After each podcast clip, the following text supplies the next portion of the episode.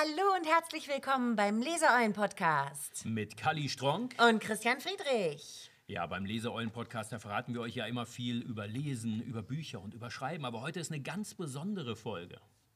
Ja, wir haben nämlich Gäste. Nein! Ah! Wer seid ihr denn? Äh, die Lesemützen.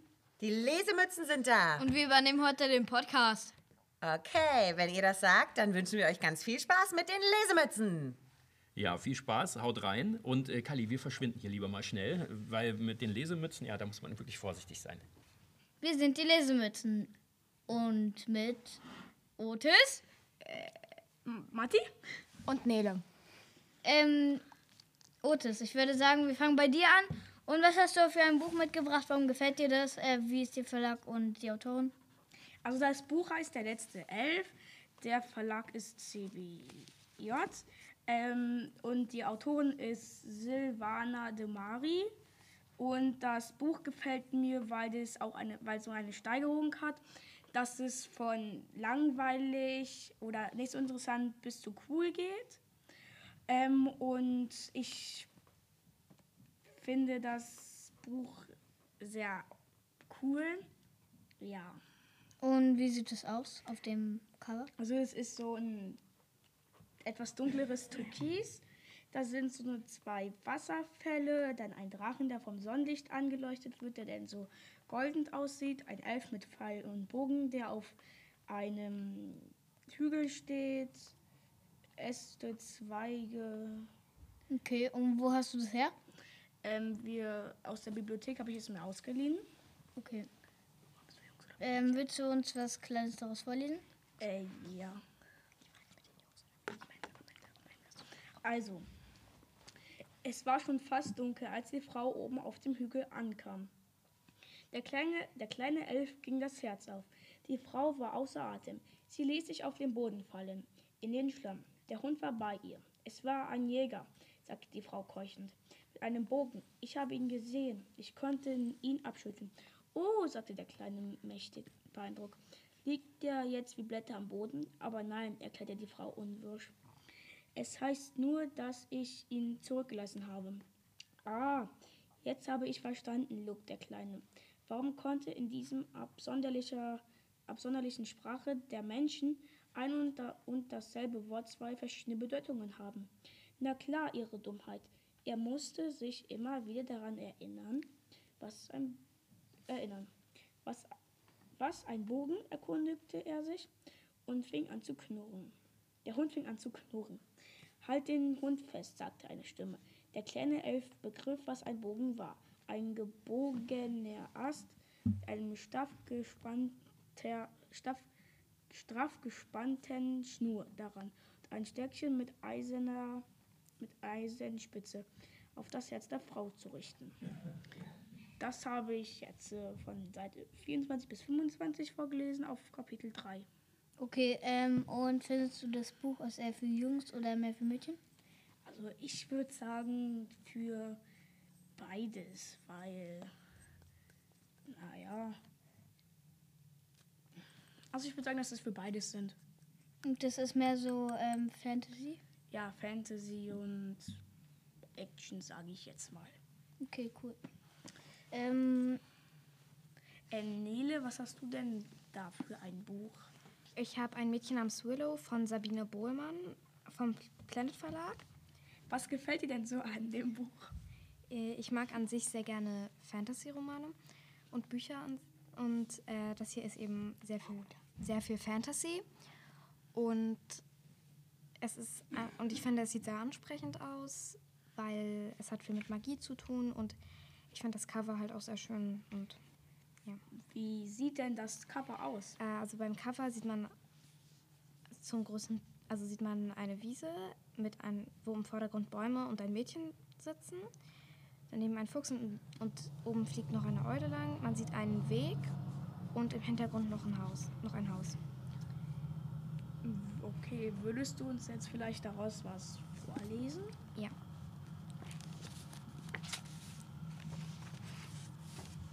Und dann kam der Abend, der Willows Leben für immer verändern sollte. Willow sah hinauf zum Himmel und nickte dem Mond zu, der rund und hell zu ihr hinunterblickte. Ihr Verbündeter. Die Sterne zwinkerten ihr aufmunternd zu. Ihr Vater war früh schlafen gegangen und Willow hatte sich einfach aus dem Haus geschlichen. In ihrem Bett lag zur Tarnung ihr großer Teddybär Rübe. Sie hatte keine Angst, denn sie war nicht allein. Auch wenn sie den Fuchs nicht sehen konnte, spürte sie seine Anwesenheit. Und auch immer wieder erinnerte sie sich an Tante Alvinas Worte, dass, sie auch, dass auch sie immer bei ihr war. In jedem Baum, jedem Blatt, jeder Blume. Über sich hörte Willow das leise Schuhu der Eule. Als sie an ihrem Kraftort ankam, stellte sie den Korb, in dem alles lag, was sie brauchte, ab. Die Kupferschale platzierte sie in der Mitte zwischen den Steinen. Und das Hexenbuch legte sie auf einen Baumstumpf, der wie ein Tisch aussah. Willow sah sich um. Dann blickte sie hilfesuchend zu Grimoire. Woher weiß ich, was ich tun soll? fragte sie leise. Sofort schlug das Buch auf und die Feder schrieb auf die nächste leere Seite: Folge deinem Herzen. Okay, danke. Würdest du sagen, es ist eher für Jungs oder eher für Mädchen? Ähm, also es hat jetzt ja viel mit Hexen zu tun und da spielen auch mehr Mädchen die Hauptrolle. Deshalb würde ich es jetzt, also beid, es kann natürlich beide lesen, kommt natürlich auf die Person an, aber mehr zu Mädchen würde ich es jetzt einstufen, aber heißt ja jetzt nichts. Also beide können es natürlich lesen, aber. Watti, was hast du für ein Buch dabei?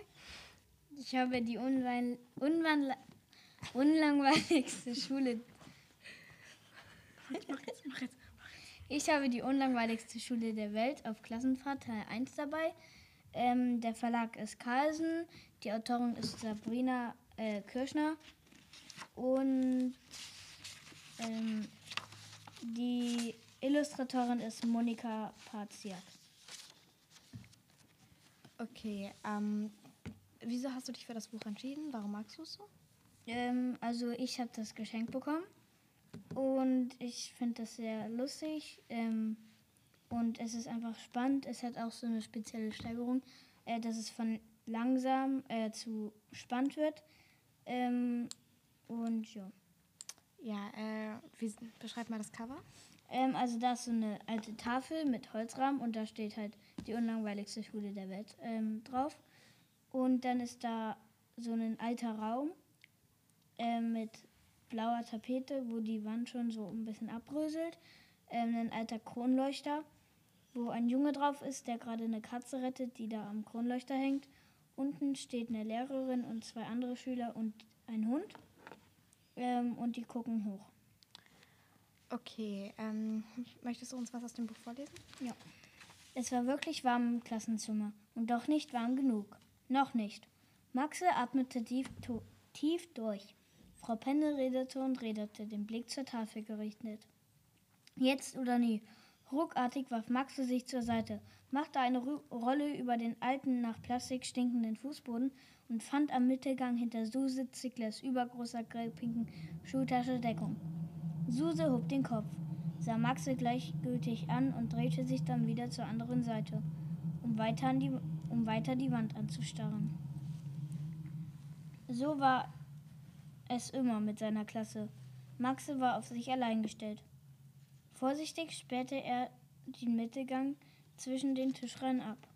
Frau, Te Frau Pennes betäubender Sprechgesang dröhnte, dröhnte ihm entgegen und erfüllte wie seine Lieder und er fühlte, wie seine Lieder schon wieder schwer wurden.